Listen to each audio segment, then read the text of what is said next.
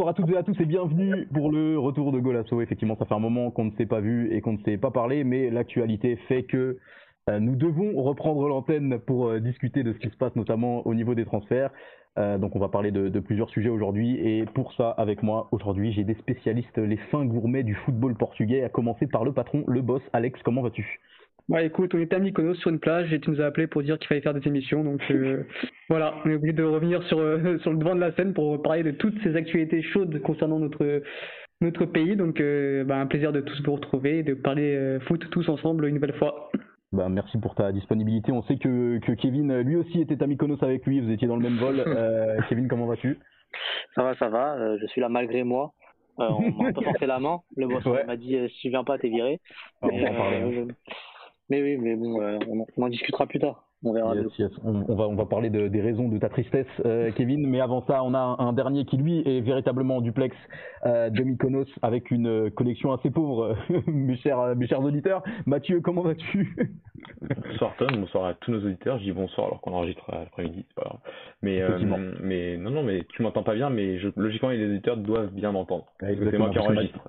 Parce que en fait, je sais pas pourquoi je suis là, parce qu'il n'y a aucun joueur qui de chez moi qui est concerné. Donc, euh, oui, mais tu, es un, tu, es, un, spécialiste hors pair. Et, euh, ah. et voilà, donc euh, on, a, on a forcément besoin de toi et on a également besoin de toi pour la régie, puisque tu es littéralement partout. messieurs, on va parler du des transferts, du coup, de, de, ce qui se passe un peu dans notre championnat et, en, et dans le football portugais en, en général.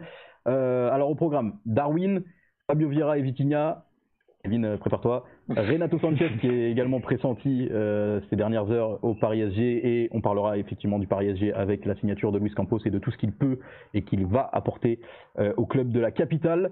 Darwin Nunez, messieurs, donc officiel pour, pour sa part à Liverpool pour, une, pour la coquette somme de 100 millions.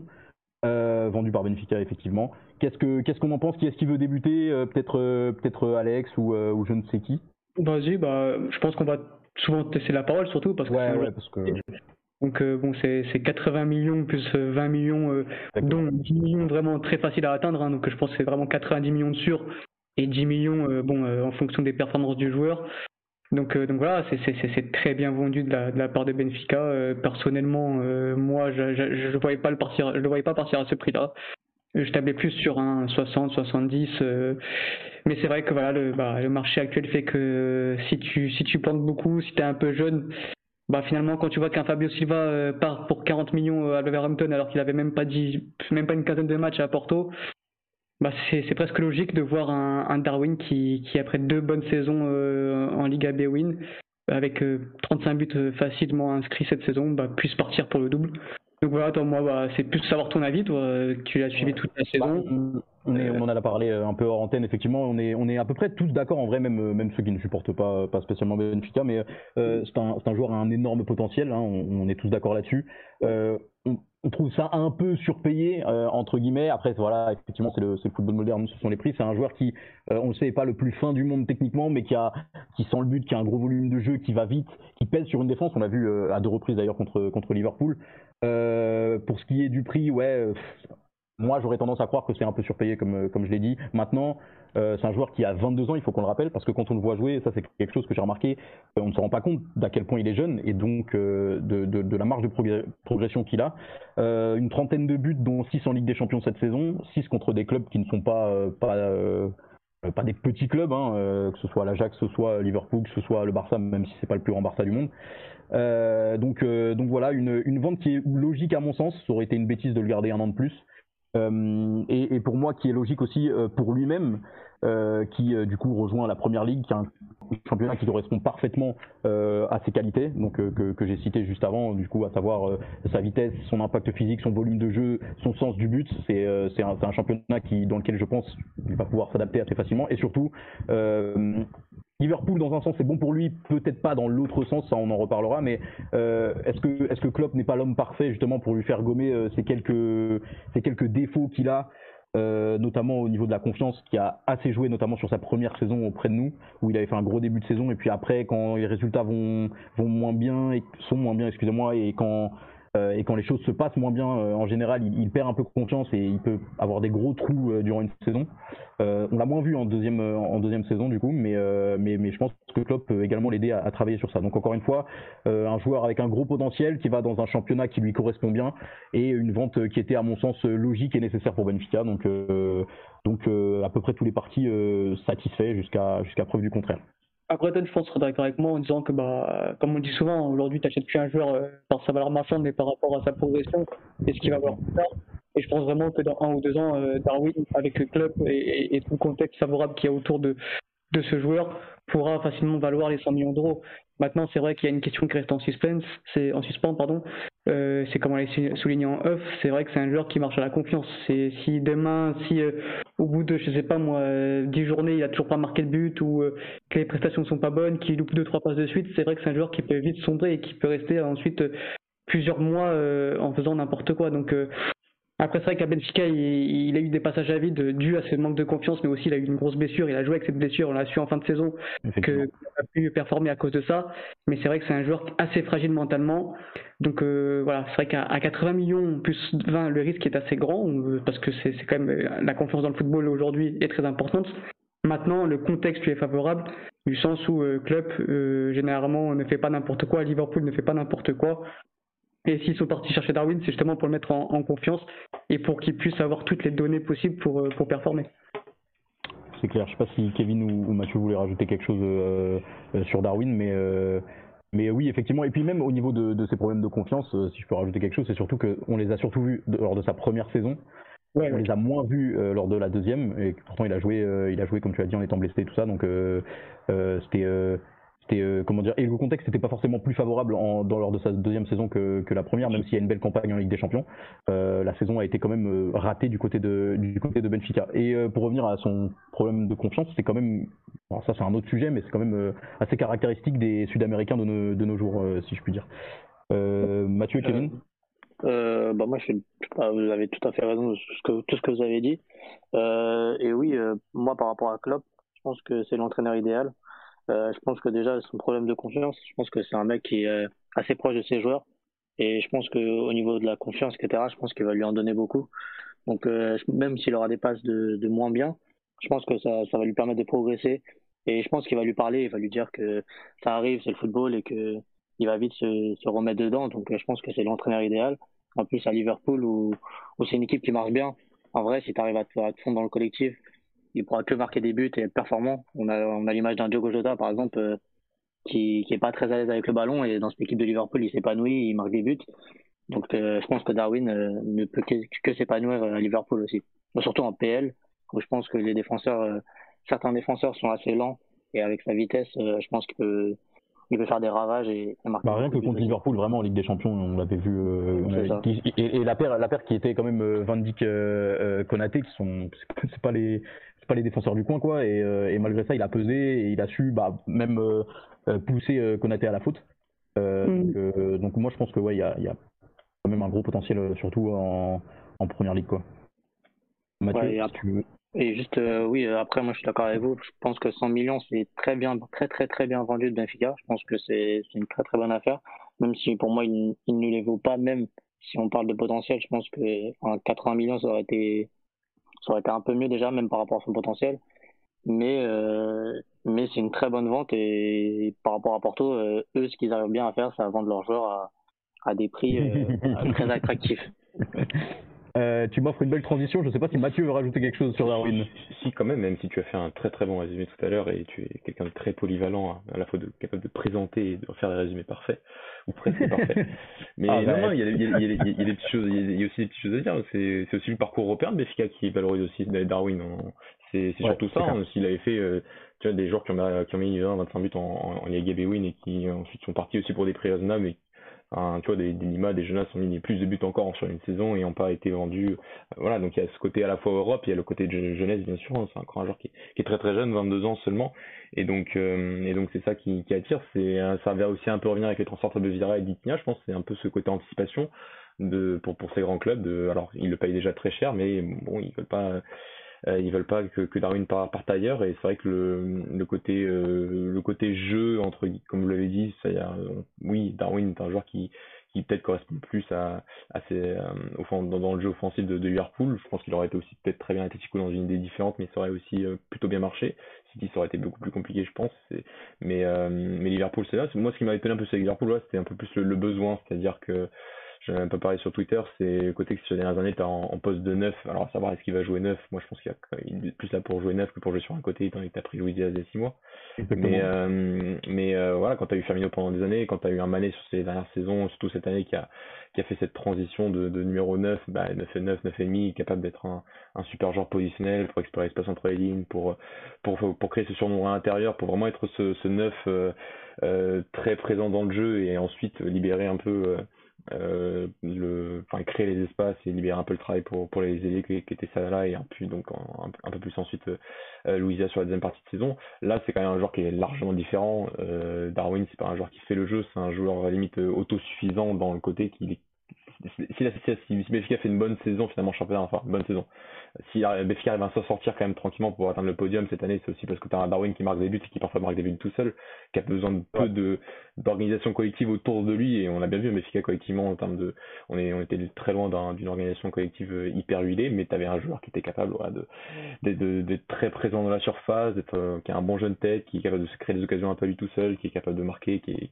vraiment aussi fort devant le but, hein, faut faut aussi le dire, c'est quelqu'un qui rate qui qui, est, qui a très peu raté. Donc voilà, euh, c'est vrai qu'on a, on a peu d'échantillons finalement, on a que deux saisons à, ce niveau-là. Il y a une saison à Almeria que, que personnellement j'ai entendu parler, mais j'ai pas observé plus que ça. Et euh, on a deux saisons finalement à ce niveau-là, dont une avec un bon parcours en Ligue des Champions tout de même, qui euh, voilà, qui est un peu, qui, qui a bien valorisé le, le joueur. Et Béfica, bah ensuite fait, fait tout ce qu'il y a à faire. C'est-à-dire pour moi, c'est pas le meilleur attaquant, enfin c'est peut-être le meilleur attaquant à cet âge-là qui est passé par Béfica sur les dernières années, ça c'est sûr. Est-ce que c'est le meilleur attaquant qui est passé par Béfica sur ces 10-15 années? J'en suis pas totalement sûr. Mais, euh, mais en tout cas, tu as, une opportunité de le vendre et de, et de renflouer tes caisses. Et dans, une, dans un moment aussi où il y a peut-être pas mal de choses à faire au niveau de l'effectif de Béfica pour, pour être amélioré, euh, bah, une telle vente peut permettre de, de voir un peu l'avenir aussi un peu plus tranquillement. Donc, euh, donc non, le, le, timing est bon, le prix est extraordinaire. Et voilà, aussi euh, mettre un mettre en évidence le fait que les parcours européens, même en Ligue Europa, euh, valorisent très bien les joueurs, notamment les joueurs qui viennent qui sortent du championnat portugais. C'est un truc à souligner, c'est que c'est vrai qu'on les, les, souvent ceux qui ne regardent pas le, la, la Liga, le championnat portugais disent oui bon il a marqué 35 buts mais c'est dans le championnat portugais. Mais ce qu'il faut savoir, c'est donc qu'il a, il a très bien performé en Ligue des Champions, mais en plus de ça, il a joué dans une équipe, comme l'a dit Mathieu, qui était totalement euh, à la dérive quoi, depuis deux ans, où euh, c'est peut-être le pire Béfica des, des, dernières années. Donc au final, il a su tirer, euh, tirer son épingle du jeu dans un collectif qui, qui, qui était tout sauf huilé. Donc au final, faut pas faut pas se fier justement à, ces, à ces 35 buts au championnat portugais. Justement c'est ce qui est valorisant pour lui. Si tu as marqué ses buts dans un collectif qui n'était pas bon. Donc euh, à partir de là quand il va il va rentrer dans une équipe comme vous l'avez dit qui, qui, qui se connaissent parfaitement qui est un entraîneur qui est là depuis au moins 7 8 ans forcément, je pense qu'il va scorer et ça, c'est une certitude. En tout cas, il aura, il aura des occasions avec euh, les déposeurs de galettes euh, qui constituent l'effectif de Liverpool. Euh, il y a moyen qu'il fasse un carton. Et en tout cas, on lui souhaite bon vent. Et merci pour ce beau chèque qui, en effet, nous, nous renfloue nos caisses, entre guillemets, et que Benfica a donc su bien valoriser. Chose que Porto n'a pas ne sait pas trop faire ces derniers temps, en tout cas, quand on voit Luis Diaz et quand on voit les rumeurs dont on va parler tout de suite, à savoir Fabio Vieira pour 35 millions à Arsenal. C'est pas encore officiel, mais un communiqué a déjà été fait par Porto, donc ça va être vraiment imminent. Euh, et Vitinha qui se rapproche également du PSG. On commence par Fabio Vieira. Euh, Kevin, évidemment, forcément. Après, on demandera également à nos spécialistes euh, des jeunes Portugais. Euh, qu'est-ce que tu penses de ce transfert Un peu sorti de nulle part, malgré tout. Hein, en 48 heures, deux grosses rumeurs de vos deux plus gros cracks, hein, concrètement, on peut le dire. Qu'est-ce qui se passe en fait? Et dis-nous tout. ouais, comme tu l'as dit, deux rumeurs surprises. On les attendait pas venir. Euh, surtout euh, Fabio Vieira, euh, qui arrivait d'un coup et le lendemain c'est officialisé. pour moi, c'est un transfert incompréhensible des deux côtés. Des deux côtés, je ne comprends pas ce transfert. Des trois côtés. des trois côtés aussi. De, de tous les côtés. Après, il y, en a un, je pense, qui a été forcé de, de partir. Je pense que c'est Fabio Vieira qui je pense qu'il voulait rester. Et je pense que déjà pour sa progression, il, aurait dû rester. Mais après, euh, toutes les parties, comme il l'a dit, étaient d'accord et que qu'il fallait qu'il parte. Surtout dans un club euh, comme on l'a comme on a pu le voir, qui a déjà un 10 euh, qui est performant avec Haute-Garde. Donc mhm. il va il va venir pour être remplaçant. Donc c'est un choix que je comprends pas. Après, c'est pour assurer la relève. Mais bon, je pense que c'est un joueur qui a besoin de jouer. Bon, la relève, la relève de garder encore jeune, quoi. c'est pas comme si avait 36 ans et que. ouais. C'est ça, mais si en, gros une potentielle vente de haute garde, voilà. Mais, même comme ça, je comprends pas ce choix. Surtout que ça freine sa progression. il part d'un club où il n'a pas été totalement titulaire à l'inverse de, de Vitinha. C'est ce que j'allais dire, euh, excuse-moi de te couper, mais du coup, ça, justement, à la limite, vendre Vitinha faisait sens. Et, et, pour, pour ensuite donner les clés à, Fabio Vieira, qui, on le sait, a le potentiel et a déjà joué, même s'il a jamais été vraiment titulaire sur du long terme. Euh, qui pouvait prendre pouvait prendre la relève dans un dans un profil pas pas également pas pas, pas comment dire pas identique mais euh, on sait qu'il peut prendre les clés du jeu quoi. Donc euh... ouais, c'est ça. Moi pour moi euh, moi je m'attendais à perdre Viting en tout cas parce que c'était l'un des meilleurs joueurs du championnat et c'était sûr qu'il allait attiser l'intérêt des plus grands clubs. Mais un Fabio Vieira il n'était pas encore l'un des meilleurs du joueurs du championnat il avait fait des bonnes passes, mais il avait encore quelques trucs perfectibles, notamment son jeu sans ballon où c'est pas encore totalement ça, même s'il a progressé. Et, euh, et oui, euh, pour moi, euh, il aurait dû rester encore une année de plus et totalement s'imposer avec ses Porto et montrer tout, tout, tout, son talent encore comme il a fait l'année dernière, mais encore plus parce qu'il a, il a quand même des stats incroyables. Je crois que c'est l'un des meilleurs. il a le meilleur ratio en termes de, de passe D par rapport au jeu. Il a 23 PA en 21 titularisations comme ça, donc il a 16 passes décisives 14 passes décisives et 7, et 7 buts donc euh, en 21 ben, c'est incroyable. C'est incroyable pour un joueur euh, qui joue pas tous les matchs. Euh, on connaît sa qualité, hein, sa qualité de, de, passe, elle est incroyable. Je pense que c'est ce qui te fait le mieux au monde. Euh, à n'en pas douter, je pense qu'il fera une grande carrière. Euh, mais bon, c'est un peu lui couper l'herbe sous le pied en le, en le balançant à Arsenal, comme ça, dans un club quand même important d'Angleterre ou dans un championnat qui est assez rugueux, l'APL, euh, il y a beaucoup de joueurs portugais qui sont cassés les dents en, jeunes en allant là-bas. Euh, Trincao, Fabio Silva qui n'a pas encore émergé, Vitinha qui est revenu parce qu'il n'avait pas tant de jeux. Donc euh, j'ai un peu peur pour lui, même si je sais qu'il va faire une grande carrière parce qu'il a, il a tout, il a le talent nécessaire. Mais j'ai un peu peur parce que c'est, ça va freiner un peu, je pense. C'est clair. Euh, j'avais une question que j'ai complètement oubliée. alors deux choses. Premièrement, je vais devoir vous quitter dans quelques minutes, mes chers amis. Donc, euh, on va. Alors, oui, je me souviens de ma question, c'est bon. On va d'abord terminer sur Fabio Vera, on parlera ensuite plus précisément de Vitinha, mais je ne serai plus là pour Vitinha. Donc, je préviens Alex que je vais poser une question à Kevin et que ensuite, c'est toi qui devras reprendre la main, car comme convenu, euh, j'ai des rendez-vous business, effectivement. Euh, du coup, ma question est la suivante, Kevin. pour le coup, Fabio Vieira, même si on sait qu'il a un énorme potentiel, euh, et que et que on aurait aimé qu'il reste. Enfin, on aurait aimé, qu'il reste. que moi, je vais pas te mentir, je suis bien content de ses ventes. Est-ce que 35 millions finalement pour pour le, peu de matchs qu'il a joué entre guillemets, le peu de matchs, euh, c'est bien vendu quand même? Ou, selon toi non? Bah, c'est 35 millions de plus 5 millions d'objectifs, mais pour moi c'est mal vendu parce que pour moi tu vas en tirer aller encore 20 millions de plus s'il fait encore une saison supplémentaire, euh, c'est Porto. Et surtout le problème c'est que que euh, nous, on fixe des clauses très basses et que ça permet à des clubs de venir et de, péter la clause directement. Euh, donc ça, c'est problématique et on n'arrive pas à changer ça. Euh, du coup, voilà, ça c'est un des problèmes déjà. Et, et oui, pour moi, il a le talent pour, pour valoir bien, plus. Après, 40 millions, c'est une bonne somme pour un joueur qui a, qui a pas tout temps titulaire, qui a pas encore prouvé beaucoup de choses au haut niveau. Mais euh, pour moi, on aurait pu tirer plus euh, d'ici un Alors juste, euh, Alex, du coup, je te donne la main, je m'en vais, merci à tous, euh, voilà, bisous à tous. Et Alex, ton avis du coup sur Fabio Vera et ensuite le reste de l'émission. Non, pour, pour compléter ce que tu dis, Kevin, c'est vrai que bah, ce qui est frustrant, c'est que tu, tu, peux te dire, oui, si finalement, s'il fait une saison en titulaire encore indiscutable, bah, il peut partir pour 20 millions de plus. Après, sa clause était à 50 millions, si je dis pas de bêtises. Donc je sais pas s'il aurait prolongé encore, donc forcément il serait parti pour peut-être 10, 10 millions de plus. Mais ce qui est chiant, c'est que tu perds un joueur euh, sportivement qui était euh, sur euh, en pleine bourre, quoi, qui aurait pu encore progresser et qui aurait pu qui aurait pu prendre son envol l'année prochaine et, postuler même pour une place, je dirais pas pour la Coupe du Monde en 2022 parce que c'est un peu trop tard, mais pour ensuite intégrer la sélection au mois de juin prochain. Et ce qui est dommage, c'est que voilà, c'est que au final, bon, ok, 40 millions c'est bien parce qu'au final, si on, on se pense depuis près, il n'y a pas beaucoup de joueurs qui sont partis pour plus de 40 millions en Liga NOS. Et c'est le problème de, ton club notamment qui, euh, bah, vend de plus, en, plus mal et qui sont obligés de vendre de plus en plus rapidement à, n'importe quel prix limite. Donc ouais, t'as as, tout, dit. Hein. C'est dommage. Je, sais pas moi. Je, je, vois aucun aucun au niveau des trois parties. Je, vois pas qui en sort gagnant à part peut-être Arsenal parce que forcément ils vont recruter un un très bon joueur. Pour eux, 40 millions, c'est peut-être beaucoup maintenant, mais ils vont vite se rendre compte que finalement, c'est peut-être pas, c'est une limite. Euh, ils auront pu, euh, en fait, ils ont plus anticipé autre chose parce que s'ils auraient attendu, ils auraient attendu un an, ils auraient payé 20 euh, millions de plus. Donc oui, Arsenal, c'est une bonne affaire parce qu'ils ont, ils ont recruté un jeune talent qui pourra ensuite bah, se fondre dans un collectif et, remplacer des joueurs comme Odegaard. Smith Rowe, bon maintenant lui, il joue, il joue plus sur le côté gauche, donc c'est plus vraiment une concurrence. Mais c'est vrai que pour Fabio Vira et Porto, euh, je, ne comprends pas trop. Euh, Porto, on sait tous pourquoi on vient de le dire. Fabio Vira, il va, il va, je sais pas s'il aura beaucoup de temps de jeu l'année prochaine parce qu'il y a une grosse concurrence. Alors que bon, euh, il est encore jeune, il a besoin de jouer. À voir maintenant, à voir ce qui va se passer dans, les années à venir.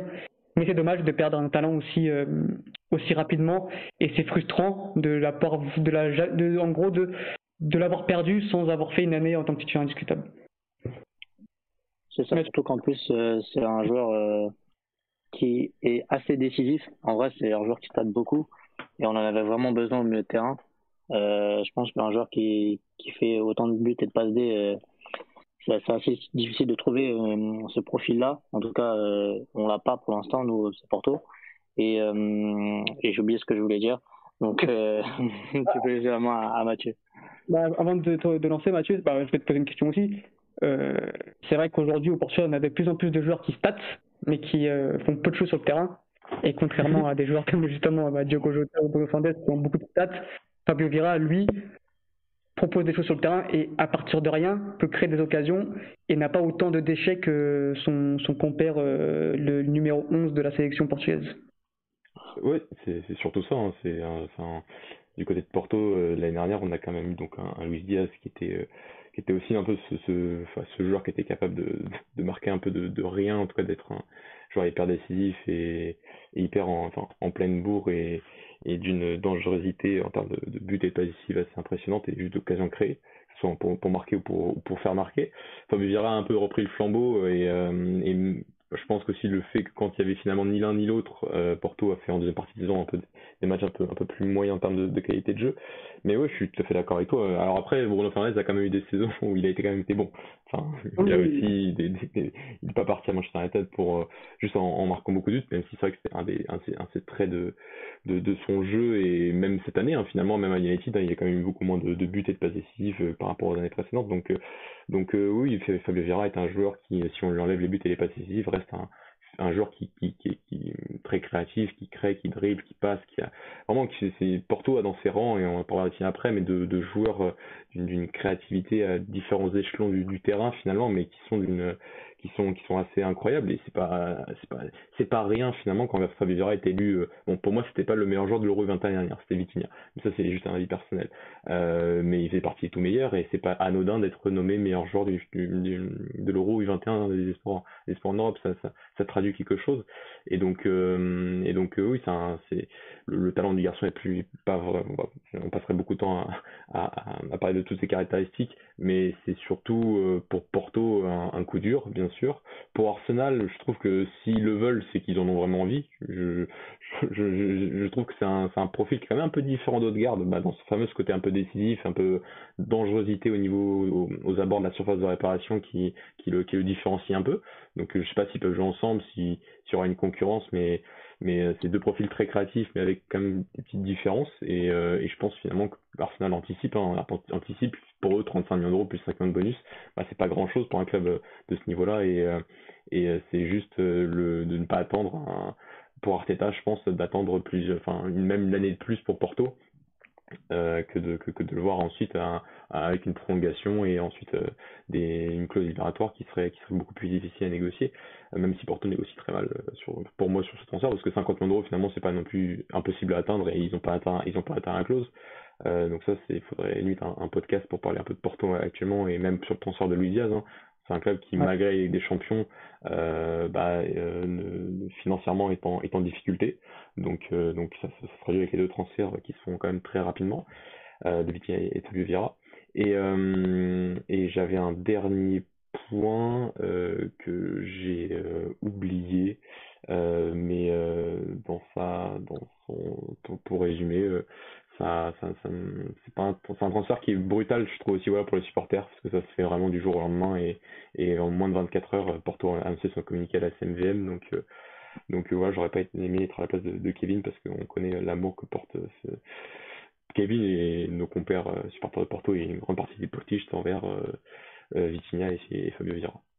Et surtout que Fabio Vieira est lui aussi un amoureux du club. Il l'a répété déjà la semaine dernière que, lui, voilà, il voulait absolument rester et qu'il serait prêt à quitter le club si vraiment le club le pousserait dehors. Et c'est vraiment, c'est, enfin, je suis pas supporter de Porto, mais je me mets à la place de, justement de Kevin et, de, nos, de nos autres collègues. Euh, ça doit être vraiment un déchirement au cœur de devoir partir un joueur qui, qui, qui aime vraiment le club alors que voilà, Vitinha, je dis pas qu'il aime pas le club, Vitinha, je pense qu'il aime Porto, mais tu sentais qu'il avait quand même moins d'attache à Porto, que voilà, lui, limite, on savait qu'il allait partir. Enfin, j'aurais aimé qu'il fasse une saison de plus bah, pour faire la transition avec Vitinha, mais euh, bon, tu, étais sûr à, 70% que, soit 80% que s'il y avait une offre, il allait partir.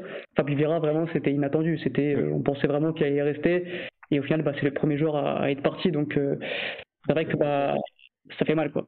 Ouais, surtout que c'est des, des panic buy ou genre en mode euh, ah on a besoin de vendre, du coup on va vendre les joueurs de la formation. Alors ouais, a plein de joueurs tu, où... tu, tu, vois Kevin, il y, a, il y, a, ce côté, enfin, je le pense par exemple pour parce que là on a parlé un peu du timing, mais en, réalité pour moi Fabio Vieira, il a 22 ans cette saison, en plus il l'a montré avec finalement le temps de jeu qui était qui était qui était qui était pas si important que ça. Tous ses qualités, hein, même en termes de, de, but et de passif, comme l'a dit Alex tout à l'heure.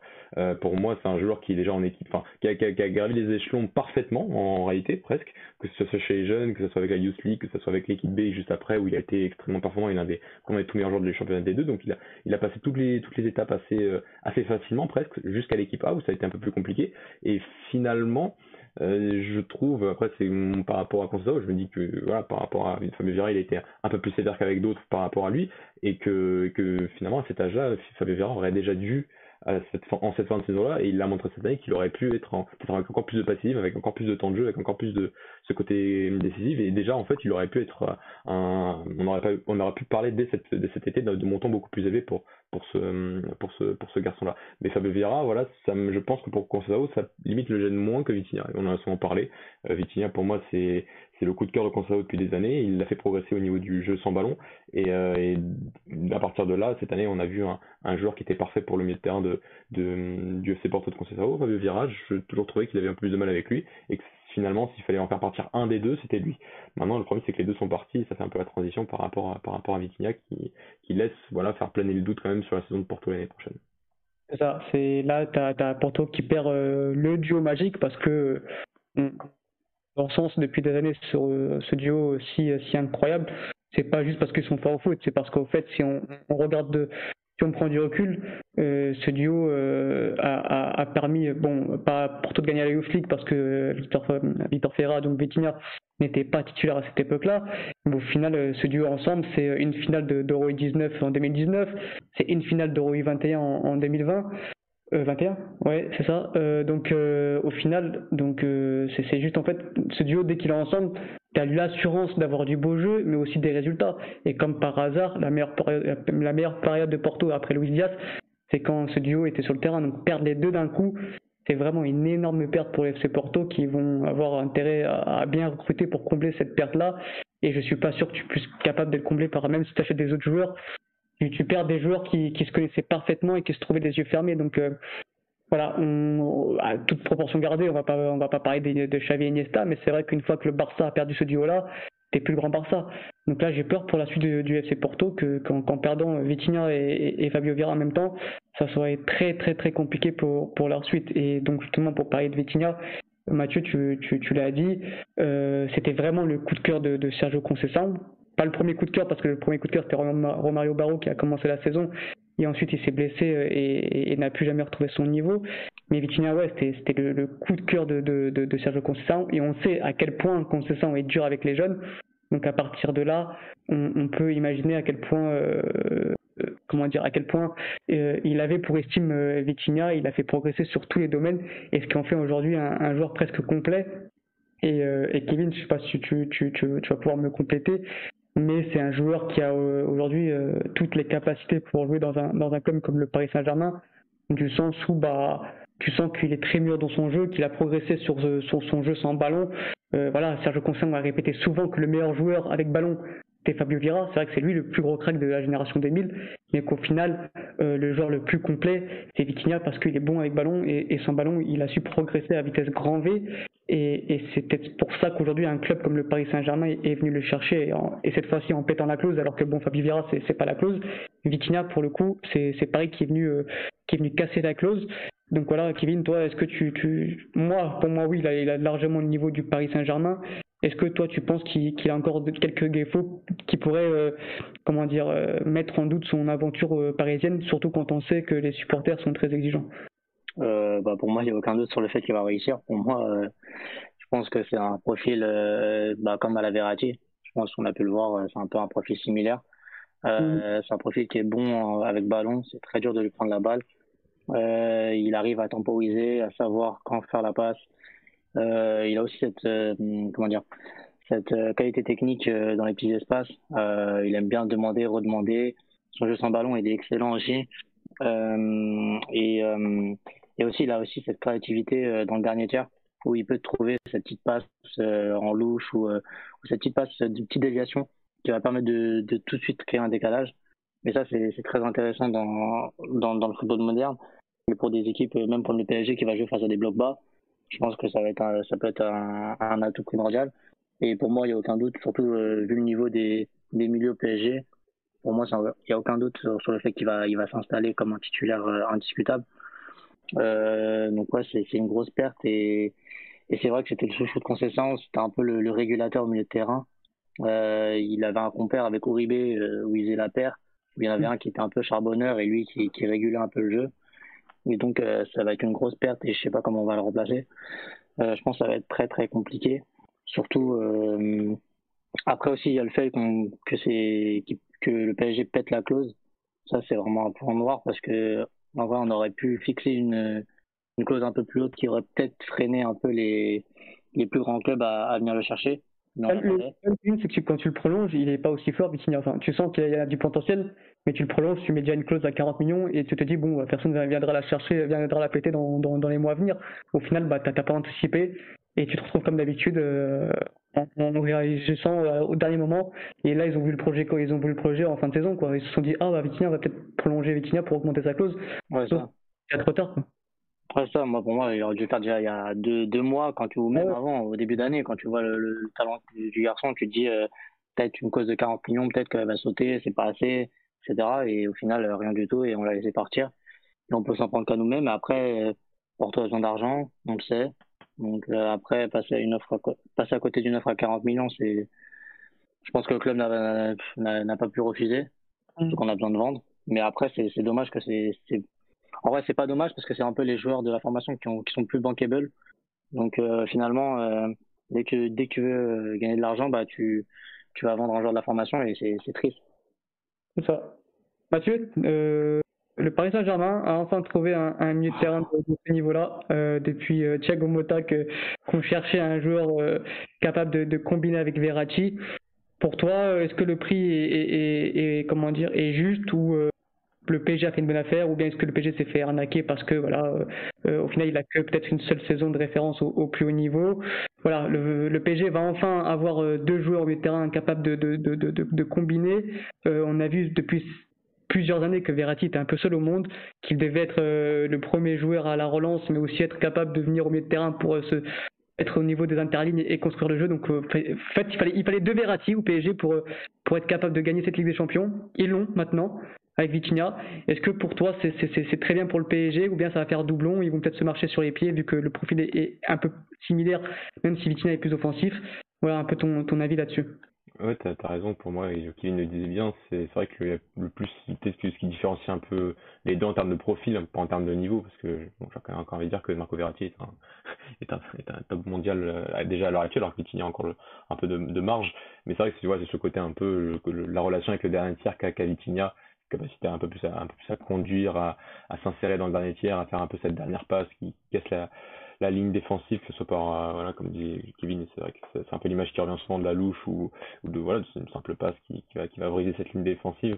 Euh, c'est ce qui le différencie un peu en termes de profil. Après, sur le côté organisation, vision du jeu, qualité de passe, résistance sous pression, capacité à jouer relayeur, mais finalement quand ils descendent et qu'ils peuvent jouer 6 en milieu défensif et, et, et organisé depuis un peu plus bas, ils le font, ils le font très très bien euh, dans leur, dans leur environnement respectif. Maintenant, ils sont dans le même environnement et euh, c'est vrai que les profils se, se ressemblent, mais pour moi, des profils euh, créatifs et aussi talentueux se, complètent pour moi à, ce niveau-là. Et, et, comme tu, tu dis bien, c'est vrai qu'au PSG, si on, regarde un peu les, milieux de terrain aujourd'hui, enfin le niveau des milieux de terrain, il euh, y, a, y, a, un peu Verratti et le reste du monde, à part Danilo, mais là on va parler d'un registre un peu plus carrément différent et, et, qui même parfois joue, défenseur central ou, ou à des tâches bien précises comme face au, Real Madrid. Donc, euh, non, c'est pour moi un, un, recrutement pas très intelligent et ça fera après la transition avec Luis Campos. Mais euh, c'est aussi un move un peu d'anticipation parce que voilà, tu as une opportunité, tu as un club comme Porto qui qui travaille mal, hein, il faut le dire. Ça fait trois ans qu'on le répète, hein, ça, même malgré les titres. Hein. Mais euh, c'est vrai que des clauses à 40 millions d'euros aujourd'hui, c'est pour des joueurs de ce talent, c'est c'est euh, dérisoire. Enfin, 40 même 50 hein, pour Fabio je trouve que c'est c'est atteignable alors que enfin une époque tu mettais des clauses euh, voilà même si tu savais que ça allait pas forcément être atteinte comme Jean-Félix à 120 bon ouais, celle-là a été a été explosée depuis mais euh, mais voilà ça, permettait d'avoir un peu plus de pouvoir de négociation et la, la n'avait pas du tout pour ces deux joueurs là euh, et, voilà au milieu de terrain du, du OPG c'est c'est une opportunité qu'il qui a fallu saisir c'est un joueur qui est qui est, qui est vraiment dans en pleine progression, qui a beaucoup progressé, comme vous l'avez dit, euh, avec euh, Conceição sur son, sur son jeu son ballon. C'est pas la, chose que j'aime enfin, mettre le plus en, en évidence, mais cette année, c'est, c'est pour moi, voilà, c'est son jeu avec ballon. Finalement, il lui fallait juste du temps de jeu et, et, euh, et la régularité dans, ses, dans, dans, dans, voilà, dans son temps de jeu. Et c'est ce qu'on a eu cette année avec Porto. Et c'était une des pièces maîtresses du, du titre de, de, de, de, Porto la saison dernière. Et, et, et, et, voilà. Et donc, euh, Aujourd'hui, euh, ça sera quand même un, un joueur au, au, PSG qui va qui va apporter euh, qui va apporter quelque chose parce qu'il est parce qu'il est en progression et ça ça le différencie un peu des autres milieux de terrain à part Verratti donc et donc et Danilo aussi qui euh, sont peut-être parfois un plus là en vacances qu'autre chose du côté du PSG donc euh, donc non c'est un c'est un move euh, très très bien pensé très intéressant de la part du PSG et très euh, négatif entre guillemets pour la suite du côté du, côté du FC Porto. Final, quand, quand, on regarde le profil de Vitinha, c'est vrai que c'est à 22 ans un joueur déjà assez complet. Maintenant, c'est vrai que pour, pour devenir un top player, il va falloir quand même qu'il progresse un peu. Je dirais pas dans le dernier geste, parce que quand il arrive euh, sur les 30 derniers mètres, il est capable de t'inventer un geste, une frappe, une, une passe, une louche, comme, comme on a, comme on a l'habitude de voir depuis des, tous les week-ends au, Portugal avec lui. Mais c'est vrai que quand on a en mémoire deux actions, notamment l'Euro 21 l'année dernière euh, face à l'Allemagne en finale, et là face à Porto euh, en Europa League, où vraiment tu as l'impression qu'il n'est pas assez encore euh, létal dans la surface. Et Renato Paiva le, le, disait très bien avec Paulo Bernardo, si tu veux être un top player, il faudra que tu, marques des buts. Donc c'est là où vraiment Vitinha, pour moi, devra progresser. Je sais pas ce que vous en pensez. Parce que sinon, ça restera un bon joueur, mais voilà, euh, en parlant de Verratti, c'est vrai que Verratti n'a jamais passé ce cap encore parce que euh, au niveau stats, il n'était pas assez présent. Ouais, il y a ça, et il y a aussi le fait que euh, pour moi, il y a des moments où il doit lâcher un peu plus vite. C'est ça aussi. Il y a aussi des fois la prise de décision un peu plus lente, et je pense que dans un championnat comme la Ligue 1, je pense qu'il devra progresser un peu plus sur ça parce qu'il aura tout de suite un adversaire sur lui. Du mm. coup, il devra lâcher un peu plus vite sa balle et, et parfois, parfois ça lui fait défaut parce qu'il fait deux trois touches en trop Mm. Euh, et donc, euh, je pense qu'il pourra, il, va corriger ça en tout cas, parce que sinon il va se prendre un tampon et il va devoir lâcher sa balle. Mais euh, mais il y a ça aussi, et oui, le fait qu'il doit se tâter, parce qu'il a, c'est un joueur certes qui joue au milieu de terrain, mais il n'a pas énormément de, de buts et de passes à, à son compteur. Donc, ouais, ouais, je suis tout à fait d'accord avec ce que tu as dit. Comme Verratti aussi, il a aussi ce problème de, finition qu'il doit améliorer. Mathieu, je, voulais avoir ton, avis sur, sur cet aspect-là, un peu bah, axe de progression de, de Vitinha mais aussi sur cet aspect de lâcher la balle plus rapidement. Que je, je, je, rejoins Kevin, je rejoins Kevin là-dessus, même si je pense que, que parfois euh, le fait de, de garder le, ballon le, plus longtemps possible pour voir euh, pour avoir un joueur qui sort sur lui et pour ensuite pouvoir lâcher et, et, ainsi créer des décalages peut être aussi bénéfique dans, le jeu de possession que, que le PSG aura face à 90% des équipes en Ligue 1. Ouais, je, suis, assez d'accord avec cette idée. Enfin, il y a, bien sûr des fois où je rejoins Kevin sur le côté qu'il c'est assez évident que, que la passe doit être faite et donc il, va tourner un peu sur lui, il va, il attendre un petit peu et donc tu vas, tu vas peut-être un peu rater quelques timings, c'est, c'est pas hyper fréquent non plus, mais c'est voilà, c'est le genre de choses que, que quand t'as que 22 ans et que t'as déjà ce niveau-là, tu peux, c'est, un peu du, c'est, du détail. Après, sur le côté, euh, oui, il y a des fois, il faut conserver le ballon hein, parce que ça te, ça, garder, gagner, finalement, gagner un peu de temps, en tout cas garder le ballon un peu plus longtemps, permet d'offrir euh, de nouveaux espaces, de nouvelles lignes de passe et, et donc c'est pas, et d'attirer la pression comme tu as dit Alex. Donc, euh, non, c'est pas, hum, c'est un, joueur qui a quand même une très bonne prise de décision, mais bon, des fois il est aussi très attaché au ballon et, et donc il perd quelques timings de passe, mais ça, ça, bah, c'est, il est encore très jeune et je, je, ce genre de choses qui, qui, qui, relève du détail euh, entre guillemets, c'est-à-dire qu'il a encore le temps de progresser sur ça. Le, le vrai, enfin, c'est pas un souci, mais c'est vrai le truc où, où, euh, le côté réaction à la perte, qu'il a beaucoup travaillé avec Constanzo cette année, euh, et, était, était l'axe majeur pour, pour pouvoir prétendre aujourd'hui à dès cet été pouvoir signer dans un club comme le PSG.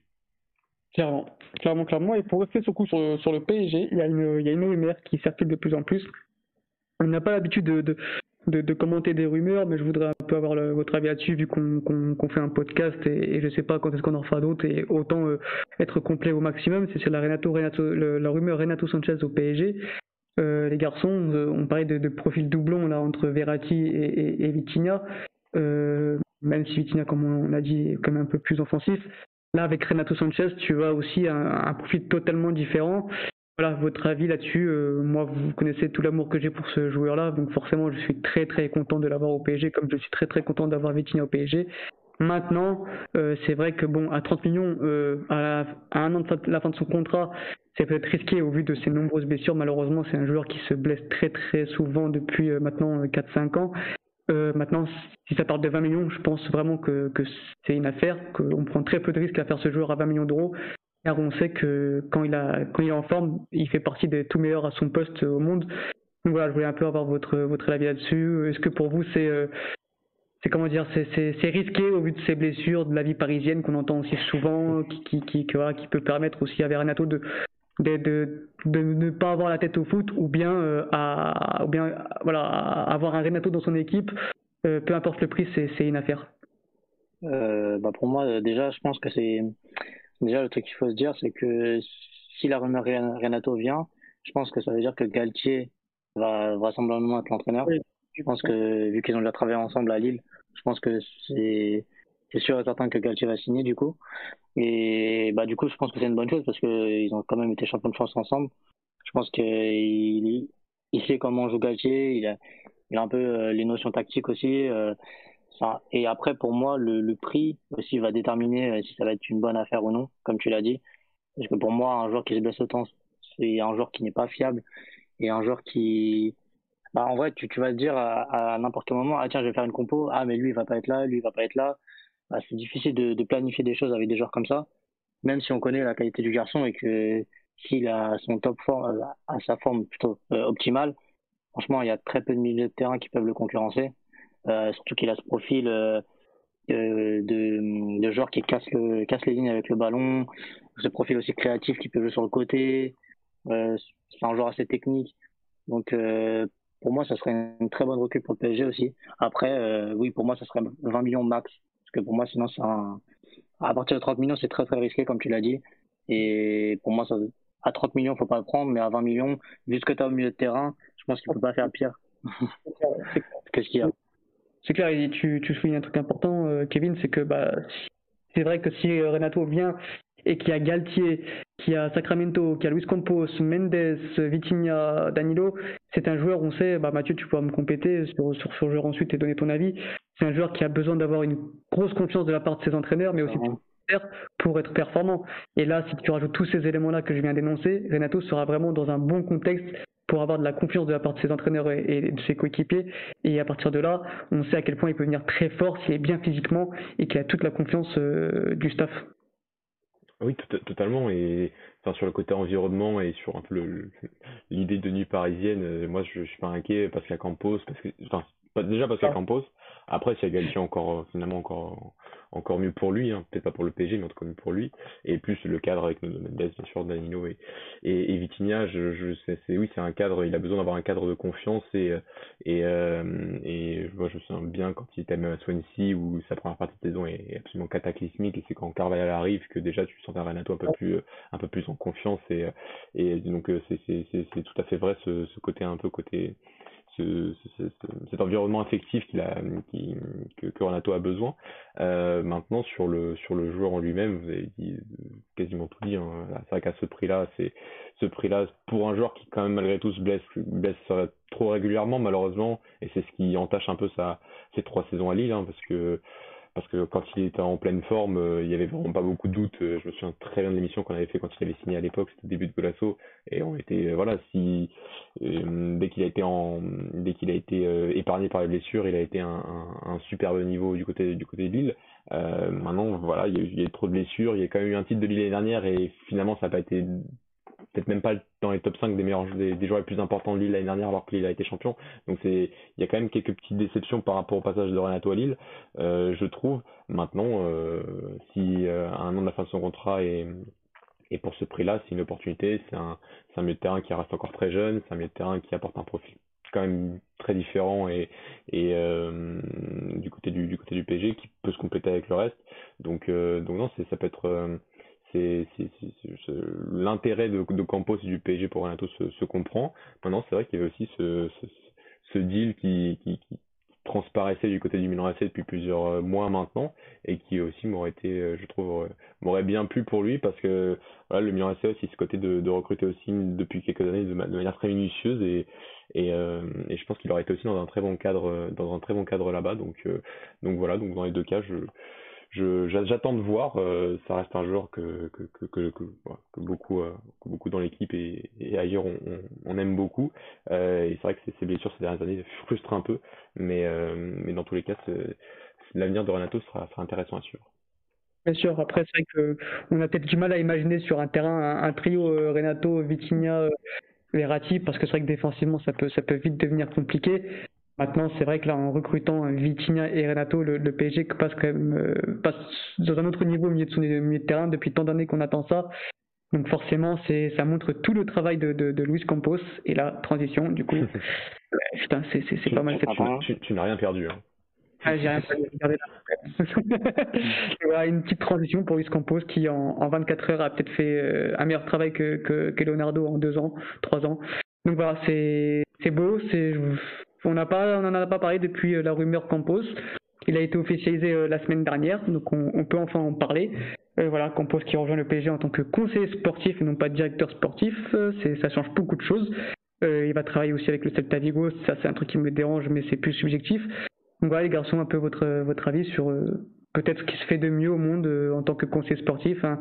Un Luis Campos qui là, bah, rien qu'avec les, rumeurs Vitinha et, et, Renato, surtout sur Vitinha, prouve que bah, le PSG euh, peut travailler intelligemment. C'est-à-dire que, bah, euh, par exemple, le PSG aurait pu ou, l'aurait fait même si, si, si, Leonardo serait encore euh, à la tête de la direction, serait parti chercher un De Jong à, 80 millions, 90 millions, alors que là, bah, ils vont chercher un, Vitinha à moitié prix, alors que, que le, profil est, le profil est assez similaire. Alors les joueurs, bien, alors De Jong, bien sûr, qui a plus de réponses mondiales, De Jong est actuellement plus fort que, que Vitinha, mais dans 2-3 ans, ça ne sera peut-être pas le cas. Donc je trouve, moi, Mathieu, que c'est c'est la patte qu'on pose. C'est là où on attend qu'on pose. Et c'est là où il va faire progresser le PSG. On attend qu'on pose dans ce domaine-là, d'aller nous chercher des joueurs à, moindre prix, mais de, même qualité quasiment, et pour pouvoir voilà, grandir avec eux et que ces joueurs, deviennent des références dans notre club, comme a pu le faire Verratti et Marquinhos. Oui, totalement. Et, euh, ce, que je, ce que je trouve, l'interrogation voilà, que j'avais euh, quand, quand Campos était vraiment annoncé très fortement au PSG, c'est vrai qu'on l'avait vu dans des contextes euh, différents. Euh, Monaco, Lille, c'était des contextes assez différents en termes de, recrutement qu'il fallait avoir dans, ces clubs-là. Euh, c'est vrai qu'il était passé par le Real Madrid, mais c'était peut-être un, peut-être une autre époque et, c'était un système bien différent. Donc, euh, déjà, c'est vrai que la première recrue, parce qu'on va dire qu'il y a que Vitinha qui est là actuellement, la première recrue en tout cas correspond bien à ce qu'on se fait d'un directeur sportif qui change un peu d'univers, mais qui reste dans ses, dans ce dans ce concept de transfert intelligent et et plus de plus d'intelligence. C'est un transfert de voilà, de, tu, tu, tu, tu, tu vois bien le besoin que tu as au, milieu de terrain et tu recrutes un, un joueur qui qui voilà qui, qui est pas encore totalement à son à son prime loin de là qui est pas encore totalement aux yeux de tous mais qui euh, peut peut très prochainement euh, s'adapter très rapidement à, à l'effectif au contexte parce que finalement au PSG ou à Porto il va rentrer en Ligue 1 des contextes assez similaires de de d'une équipe qui va avoir beaucoup le ballon et qui va aussi beaucoup se de devoir débloquer certains, certains, certains blocs bas, blocs médians, et donc euh, ça, ça va pas trop le changer. Donc non, c'est le genre de transfert qu'on attend de Campos. Après, ton inquiétude de départ, elle est quand même très légitime, je trouve, sur euh, le, le terme. Moi, je porte beaucoup d'importance à ce terme. Pour moi, si t'as pas de directeur sportif, c'est qu'il y a une douille derrière. Hein. Que ce soit directeur, du, directeur du football, conseiller de la, je sais pas quoi. Là, là, actuellement, la douille, on la voit pas encore je veux dire, à moins qu'il soit vraiment déjà dans un univers euh, extra, ça m'étonnerait pas, hein, mais de, consulting, de, direction sportive, ce qu'il fait actuellement, hein. et peut-être que c'est ça le futur, hein, je sais pas, hein. mais, euh, mais en tout cas, le point euh, qu'il faut noter, c'est vrai que comme comme je crois certains disaient que c'est que le Celta est un, dans un environnement bien différent du PSG, donc les besoins ne sont pas les mêmes et donc les réponses ne sont pas du tout les mêmes, donc il n'y aura pas d'interférence. maintenant, du côté du PSG, tu fais quand même parce que voilà, on, on a fait un podcast hier pour, pour, pour un autre média, Alex et il y a deux jours et on se disait bien que le directeur sportif c'est pas qu'un recruteur, c'est euh, pas qu'un chef du recrutement, c'est une personnalité c'est les mots de Campos le disent euh, le dit très bien, c'est un spécialiste pour trouver des spécialistes. C'est pas que les spécialistes du recrutement, c'est des spécialistes de nutrition, des, des spécialistes de, la médecine, kinésithérapeutes, des analyses vidéo, tout ça. Donc euh, juste conseiller du recrutement, c'est un peu léger pour pour ce qui est actuellement du côté du PSG et donc je pense qu'il faudra quand même une autre figure une autre figure forte euh, qui ne soit, soit pas trop euh, qui s'interpose pas trop bien sûr, mais une autre figure forte pour gérer un peu tout ce qu'il y a autour et qui ne soit pas que le recrutement du côté du, Paris Saint-Germain. Ah, c'est ça qui me dérange, c'est que un directeur sportif, vraiment, c'est voilà, à son terme, directeur. C'est-à-dire tu gères vraiment tout le tout le sportif. Et là, moi, j'ai l'impression que que Luis Campos s'est vraiment pris que pour bah, donner des conseils, dire bah moi je veux tel joueur, bah voilà, fin. Et, et en fait, non, un directeur sportif, c'est gère toute la logistique. On en a parlé bah, longuement euh, euh, il y a deux jours, avec, justement avec Pedro Alves dans, dans le podcast qui sortira, je pense, demain. Euh, sur un autre média et, et voilà c'est moi pour moi surtout sur l'énorme chantier du PSG, tu dois être là à plein temps. Et en fait, on, a appris que limite Campos travaillera de chez lui à Monaco, donc sera en limite en télétravail. Et, et c'est ça qui moi, me, dérange, c'est qu'on a besoin d'un homme fort qui puisse diriger toute la direction sportive, que ce soit des, des, des, des jeunes jusqu'au jusqu'au senior. Et là, on a l'impression que Campos est juste pris pour ses qualités de, de, de, de, de scout, limite, de, de, de son très bon œil. Alors que non, c'est Campos, ça va plus loin que ça. C'est vraiment, on, quand bah Mathieu et Kevin, je pense aussi, tu as, as, écouté plusieurs podcasts quand tu l'entends parler, c'est un garçon qui n'est plus que dans le scouting, c'est un, un, homme qui sait tout virer, qui connaît le football par cœur et direction sportive par cœur. Et moi, voilà, c'est ça qui me dérange, c'est qu'on le prend comme conseiller sportif, après c'est son choix, hein, c'est lui qui veut être conseiller sportif. Maintenant, euh, est-ce que le, est-ce qu'il l'aurait fait ailleurs, est-ce qu'il l'aurait fait au Real, je sais pas. C'est ça qui me dérange, c'est que j'ai l'impression bah, que vu que c'est le PSG, bon, vas-y, on, on, on, utilise le terme de conseiller et comme ça je pourrais faire un peu autre chose à côté. Alors qu'on sait très bien que bah, je pense pas que tu puisses euh, mélanger des projets du Celta et du PSG tellement déjà un projet te demande euh, énormément de temps. Donc voilà, je sais pas comment il va faire, comment il va se débrouiller, mais voilà, Kevin, toi je voulais un peu avoir ton, avis là-dessus sur bah, la qualité de compos, on, la connaît tous, et on on s'en est déjà perçu avec ces, ces, deux rumeurs Vitinha et Renato Sanchez. Toi, comment tu vois gérer ces deux fonctions-là? Est-ce que c'est possible? Ou bien il va, je pense qu'il va devoir déléguer quand même pas mal beaucoup de choses pour le Celta, quoi. Euh, bah pour moi, je pense que déjà, c'est assez compliqué d'être directeur sportif au PSG. Je pense que c'est peut-être pour ça qu'il n'a pas accepté. Je pense qu'il doit gérer trop de trucs et je pense qu'il n'avait pas envie de, de peut-être de se mettre dans, dans un environnement où peut-être il y aura beaucoup de mecs qui seront en contradiction avec ce qu'il fait. Je pense que c'est peut-être pour ça aussi qu'il a voulu juste avoir ce rôle de conseiller où il s'est dit bah peut-être il va prendre des petites commissions par-ci par-là et, et, il va faire du taf comme ça et je pense qu'il voulait pas avoir ce rôle de directeur sportif même au sein du PSG je pense que c'est mon avis personnel en tout cas, mais je pense que c'est ça. Il sera Antero qui va, qui va avoir ce rôle-là. Ouais, c'est ça, ouais, je pense Antero, vu qu'ils ont une bonne relation les deux. Mhm. Euh, et du coup, après, bah, c'est vous les maîtres de, de Campos, vous connaissez euh, tout sur lui, et vous avez déjà tout dit. Et euh, moi, ce que j'aime bien, c'est surtout le timing, parce que c'est surtout les, les, transferts là sont, sont bouclés très rapidement. Et c'est fait avant la, avant la pré-saison. Du coup, bah, l'entraîneur qui va arriver, à part l'entraîneur par exemple qui n'a pas été encore officialisé, et ça c'est un peu dommage parce que tu fais des recrues sans avoir l'avis de l'entraîneur. Mais bon, je pense que ça sera Galtier, donc voilà. Et et au moins, c'est bien parce que le timing, comme ça, tu peux préparer en moins à faire une bonne pré-saison avec tous les joueurs que tu veux. Et c'est mieux déjà pour préparer la saison et avoir déjà l'effectif rodé dès le départ, ce qui n'est pas forcément le cas pour euh, certains clubs qui font tout à la dernière minute. Je ne passerai, je ne dirai pas de nom et qui n'ont pas vraiment de planification sportive. Donc du coup, euh, je pense que c'est une bonne chose. C'est ça, euh, Mathieu. C'est pour pour une dernière chose sur Compost.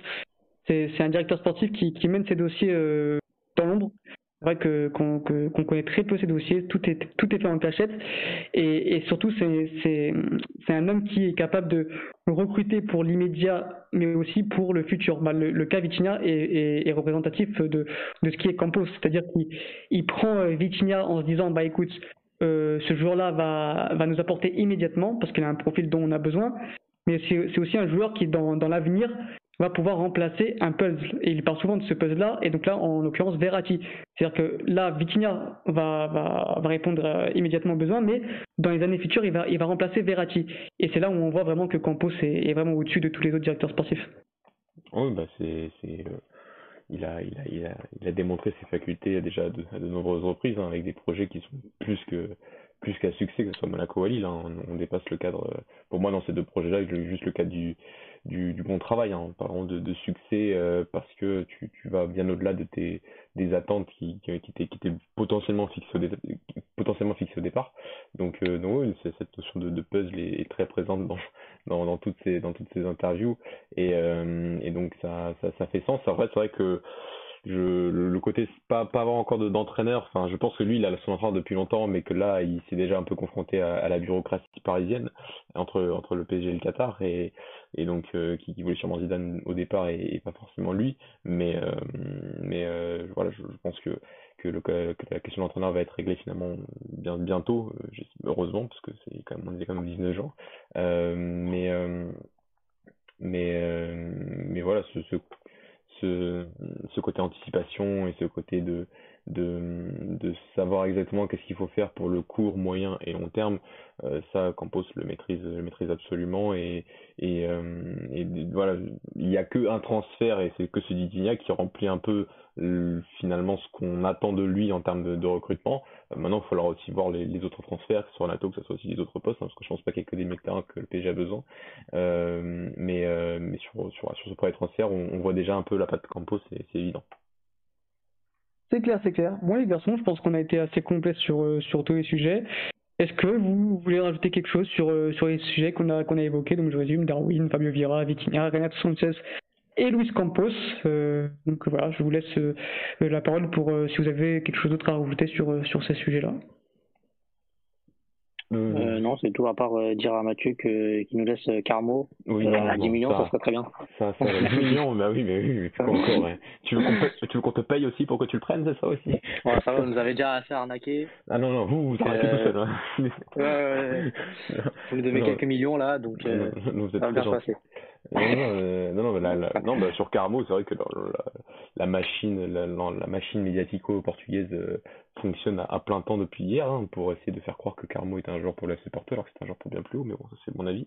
Euh, et, euh, et, donc ouais donc bon euh, je pense qu'il y a, il y a de, ouais je par rapport bah, pour une petite conclusion on voit déjà quand même de, de gros transferts euh, au niveau du Portugal sur ces dernières semaines donc euh, c'est un allez pour, pour des grands clubs et pour les pour l'étranger il y a d'autres joueurs qui sont quand même euh, annoncés sur le départ hein, que ce soit des Palink que ce soit des Matheus Nunes que ce soit même David ce genre de, qui, est déjà une œuvre de Wolfsburg, donc, euh, donc l'étranger s'intéresse au Portugal, donc c'est valorisant. Et, euh, donc je sais pas si ce sera le dernier podcast à ce niveau-là parce que le, mercato, le début de mercato au Portugal est assez effervescent, mais, intéressant, mais intéressant à suivre. Non, non, on en refera d'autres. C'est vrai que bah faut trouver du temps et, et c'est vrai qu'on on peut pas non plus faire des podcasts à chaque rumeur, sinon on s'en sort plus. Donc on attend vraiment que les choses soient officielles pour pouvoir euh, en parler concrètement et, et, ne pas se faire, euh, ne pas nous prendre une clim comme on a l'habitude d'en de, d'en voir. Et c'est vrai que oui, euh, c'est vrai que c'est très valorisant pour notre championnat de voir autant de rumeurs, même si forcément on aimerait garder à peu près nos joueurs un peu plus longtemps que un ou deux ans. Mais c'est comme ça, c'est la réalité du marché, c'est la réalité économique de notre pays. Les garçons, est-ce que vous avez une mention spéciale avant de, de nous quitter? Oh là, La mention spéciale. ça s'est fait tellement vite que je n'en ai pas trouvé. Ricardo Horta, reste, s'il te plaît. Tu seras mieux ici. pourquoi aller dans un club qui n'est même pas encore sûr d'aller en Ligue des Champions euh, y a pas, non, non. Bah, ça fait pas aussi des transferts qui, qui pourront être évoqués, mais cette fois-ci au niveau interne. Mais, euh, mais à Braga, on est un peu, un peu inquiet parce que tout le monde s'intéresse aux nos joueurs. C'est pas encore parti, donc euh, je sais pas. Tu vas avoir des joueurs qui vont peut-être commencer la préparation et qui vont partir euh, au milieu ou au mois d'août, et ça, c'est genre de truc que j'aime pas du tout, mais on a le temps d'en reparler. Kevin, est-ce que tu as une petite mention spéciale euh, Mention spéciale, ouais, c'est Porto, et j'espère que tu vas investir beaucoup d'argent. Non, t'en as pas. tu n'as pas d'argent. Ouais, ben là, tu. Ils vont devoir s'associer parce que là, euh, vu euh, les deux départs qui vont, qui vont faire, qui sont actés là, euh, je pense qu'ils vont devoir se racheter et surtout que s'ils veulent garder concessions, ils vont devoir investir. Ouais, Après, on n'a pas parlé, on n'a pas parlé de Vitinha, mais tu as peut-être un peu anticipé avec Eustak. Alors bien sûr, le niveau n'est pas le même, mais le, tu peux le valoriser. Tu peux valoriser un joueur comme Eustak. Tu vois, c'est finalement tu t'as un, un, semblant de remplaçant quand même pour le début de saison finalement, et ça reste quand même un bon joueur et qui peut peut-être devenir un, très bon joueur avec Concessao. Après, Fabio Vieira, oui, ça va être dur à, ça va être dur à remplacer. Hein. Ça, va être, ça va être très dur. Bah là, j'ai vu qu'il y avait une rumeur sur euh, André Almeida, donc. Euh, oui, bah, c'est pas. un bon joueur aussi.